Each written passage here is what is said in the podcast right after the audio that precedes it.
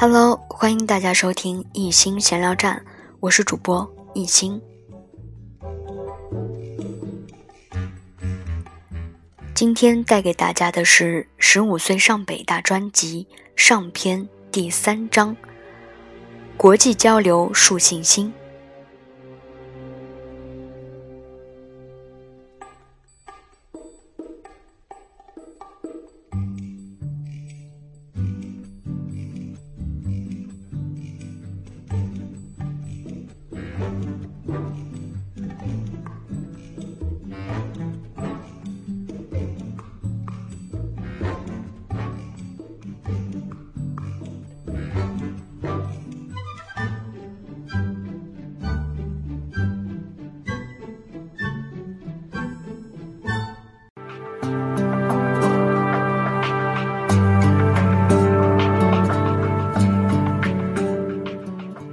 参加课外活动与学习并不完全对立，很多时候二者相互促进。高中期间，我有幸参加了两次有意义的涉外活动，在这个过程中，我对自己树立了很大的信心。高一时，全班有七个名额可以与美国友好学校的学生成为笔友，互相通信。消息一公布，我的第一感觉是。我的英语这么差，肯定轮不到我了。但转念一想，试试又何妨？万一被我赶上了呢？于是，我把自己想参与的意向告诉了英语孙老师。孙老师并没有因为我英语成绩差而回绝我的请求。当时，并不是所有成绩好的同学都进行了申请，一些学习中等的同学也因认为自己申请不上，就没有申请。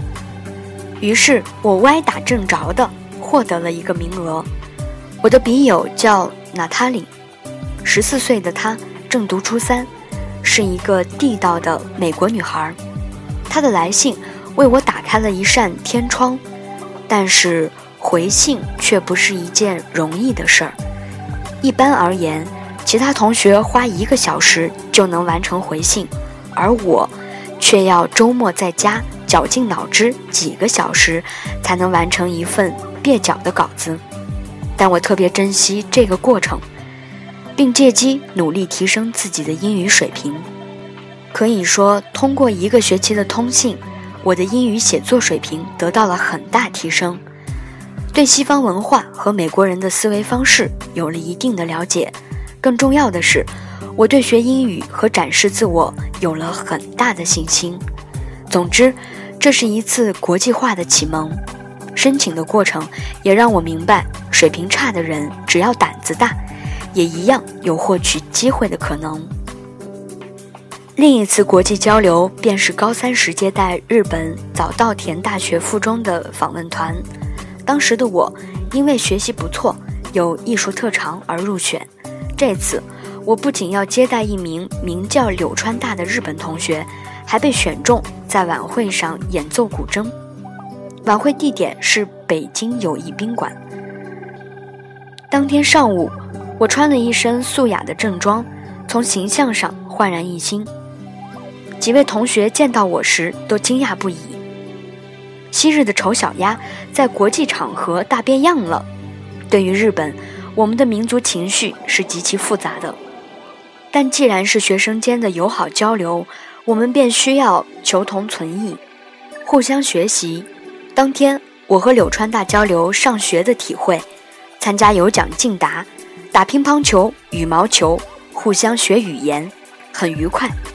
不过，我仍然有些书生意气，忍不住犀利地问了对方几个历史问题。后来我发现，日本同学的英语普遍没有我们好，而且思维方式、关注点。也大不相同，因为他们往往很难理解我们的问题，这让我有些失望。但是，日本同学诚恳的待人态度和周到的礼貌也让我暗暗吃惊，这值得我们学习。那天国际场合的我格外大胆健谈，我愈发相信自己能够做一个很优秀的人，并且有朝一日在国际大舞台上展示自己。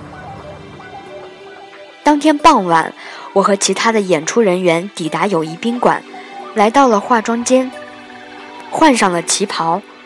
化好妆的我状态极佳，轮到我上台了。